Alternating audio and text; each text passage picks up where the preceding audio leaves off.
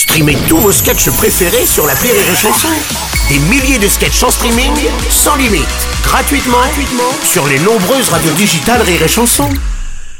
Les News. Breaking news. Sérieux dans cette émission. Bonjour, vous êtes sur Rire et Chanson. Je suis Bruno Robles, rédacteur en chef des Robles News et de Allo Chiné pour ceux qui aiment trouver de vieux DVD dans les brocantes. Bonjour, je suis Aurélie Philippon et j'ai une toute petite poitrine. Mais l'avantage, c'est que dans 30 ans, je suis sûre de la retrouver au même endroit. C'est pas vrai. Bonjour, je suis Teddy et j'aime tellement dormir que si j'étais un super-héros, je m'appellerais Pyjaman. Ouais.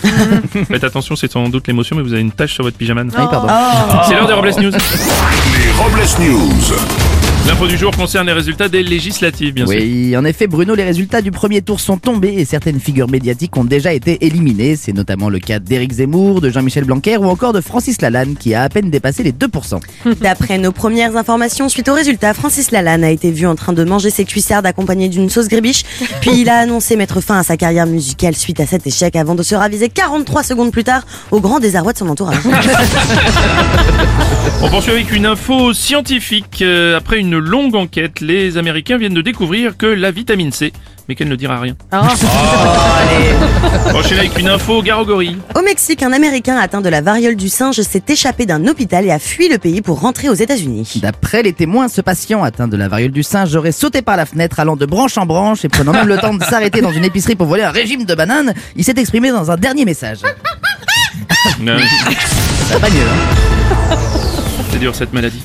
On continue avec une info culottée. Un site de prêt-à-porter en ligne vient de lancer un nouveau système de dons pour les personnes en difficulté.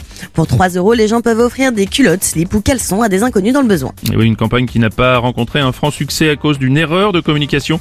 Les gens pensaient que les culottes étaient livrées avec le besoin. On part maintenant dans un monde animal.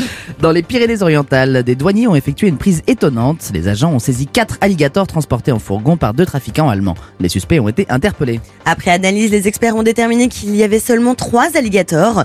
Le dernier était en fait un animal très rare, le Damien abador, un cousin éloigné de l'alligator, qui comme lui a de petites pattes et une longue queue. On va continuer avec une très belle prise. Oui, aux États-Unis, une américaine a fait une prise exceptionnelle empêchant un thon de 453 kilos au large des côtes du New Hampshire, battant ainsi le record du plus gros thon. Oh là là, un beau record et ça s'est joué à un rien avec la prise qu'a faite Teddy le 12 juillet 2018 dans les Côtes d'Armor à 5h du matin en sortant du Macumba. On va terminer avec la réflexion du jour. Parfois, on s'impressionne par les choses très intelligentes qu'on peut dire, et d'autres fois, on essaye de sortir de la voiture sans retirer la ceinture de sécurité. Tellement vrai. Merci d'avoir suivi les Robles News et n'oubliez pas. Rire et chanson. Deux points. Désinformez-vous. Les Robles News. Sur Rire et Chanson. Rire et chanson